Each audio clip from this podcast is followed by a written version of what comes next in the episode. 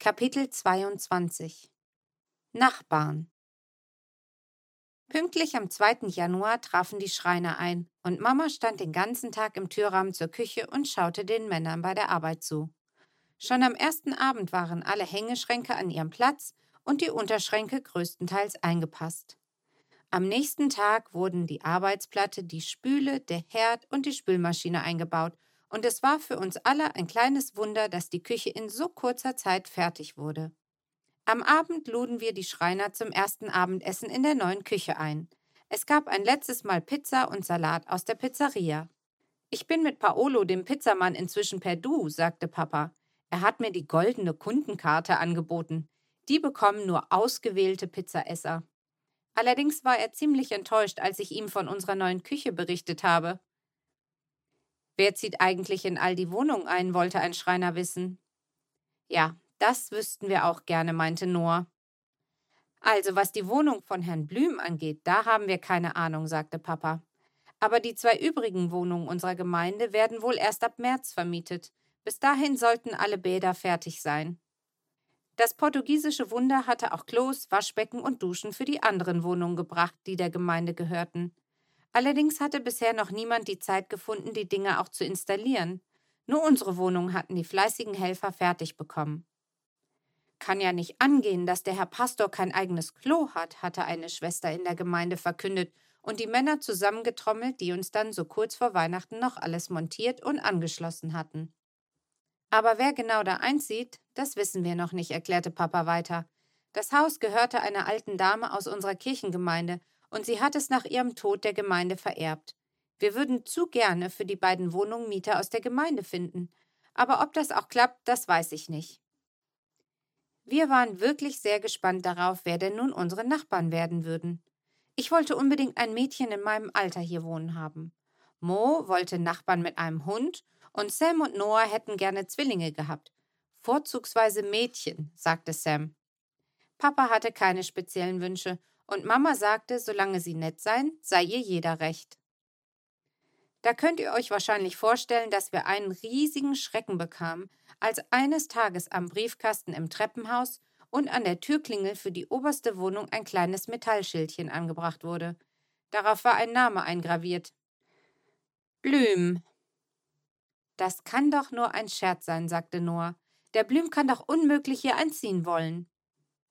Wahrscheinlich ist es bloß ein Verwandter von ihm oder jemand ganz anderes, der bloß den gleichen Namen hat, sagte ich und hoffte von ganzem Herzen, dass ich recht hatte. Ach, der will uns doch bestimmt bloß einen Schreck einjagen. Morgen werden die Dinger wieder abmontiert, versuchte Noah mich zu beruhigen.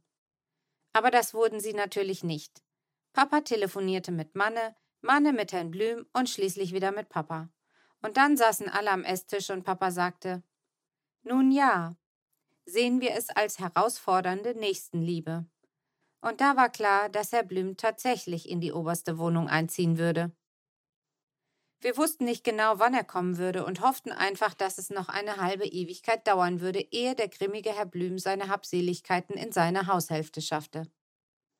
In der Zwischenzeit suchte die Gemeinde nach Mietern für die anderen beiden Wohnungen im ersten Stock.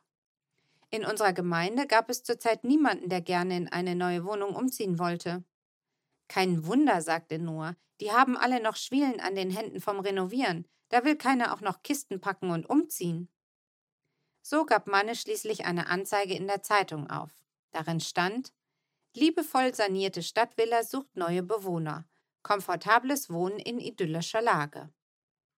Würde ich nicht schon hier wohnen, spätestens nach dieser Anzeige müssten wir unbedingt hier einziehen, schmunzelte Papa, als er am Samstagmorgen die Zeitung las und auf Mannes Anzeige stieß. Der trägt ja wirklich dick auf, unser Manne. Aber irgendetwas hatte Manne wohl richtig gemacht, denn an diesem Wochenende stand das Telefon gar nicht mehr still.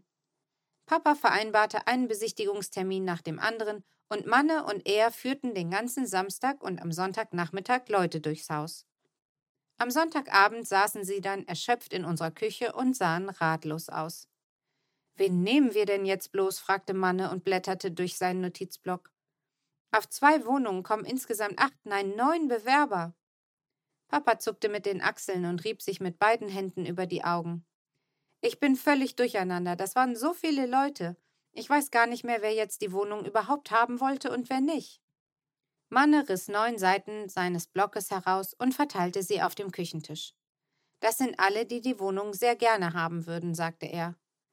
Sind da Zwillinge dabei? wollte Sam wissen. Nein, sagte Manne verwirrt. Wieso? Hundebesitzer? fragte Sam weiter. Äh, ich glaub nicht. Mädchen in Fines Alter? Nee. Sam klatschte in die Hände. Dann solltet ihr wohl auslosen, denn unsere Kriterien wurden alle nicht erfüllt. Manne blickte unsicher von Sam zu Papa. Papa grinste bloß und schüttelte den Kopf. Dann starrten sie weiter auf die Zettel. Es kam mir irgendwie seltsam vor, dass da auf dem Tisch unsere Nachbarn lagen, und wir konnten sie uns aussuchen. Ich kniete auf einen Stuhl und las die Zettel durch. Manne hatte fein säuberlich auf jeden Zettel den Namen von einem Bewerber geschrieben und mit wie vielen Leuten der hier einziehen wollte. Außerdem stand da, was für einen Beruf die Leute hatten und woher sie kamen. Aufmerksam studierte ich den ersten Zettel. Darauf stand Gernot Bauer mit Lebensgefährtin, Pilot, Frankfurt am Main. Es wäre ja ganz schön praktisch, einen Piloten im Haus zu haben. Vielleicht könnte man da ja mal mitfliegen. Außerdem wäre er wahrscheinlich so gut wie nie zu Hause. Da würde es nicht stören, wenn ich Klavierspielen üben müsste. Mama nahm mir den Zettel aus der Hand und legte ihn auf den Tisch. Dann griff sie nach einem zweiten und legte ihn auf den Pilotenzettel drauf. Und dann noch einen und noch einen, bis nur noch zwei Zettel auf dem Tisch lagen. So, sagte sie, war doch ganz einfach. Na, dass die beiden rausfallen, war ja fast klar, sagte Manne. Die fallen nicht raus. Das sind die neuen Mieter, erklärte Mama mit fester Stimme. Manne starrte sie an. Ist das jetzt dein Ernst? fragte er verdutzt. Mein voller Ernst, sagte Mama und lächelte ihn an. Dann zeigte sie auf den Stapel mit dem Piloten. All diese Leute finden überall eine Wohnung, aber die da, sie tippte mit dem Finger auf die zwei übrig gebliebenen Zettel, die klappern wahrscheinlich seit Monaten jede Anzeige ab und keiner will sie haben. Ja, und das aus gutem Grund, sagte Manne. Und genau deswegen werden wir sie nehmen.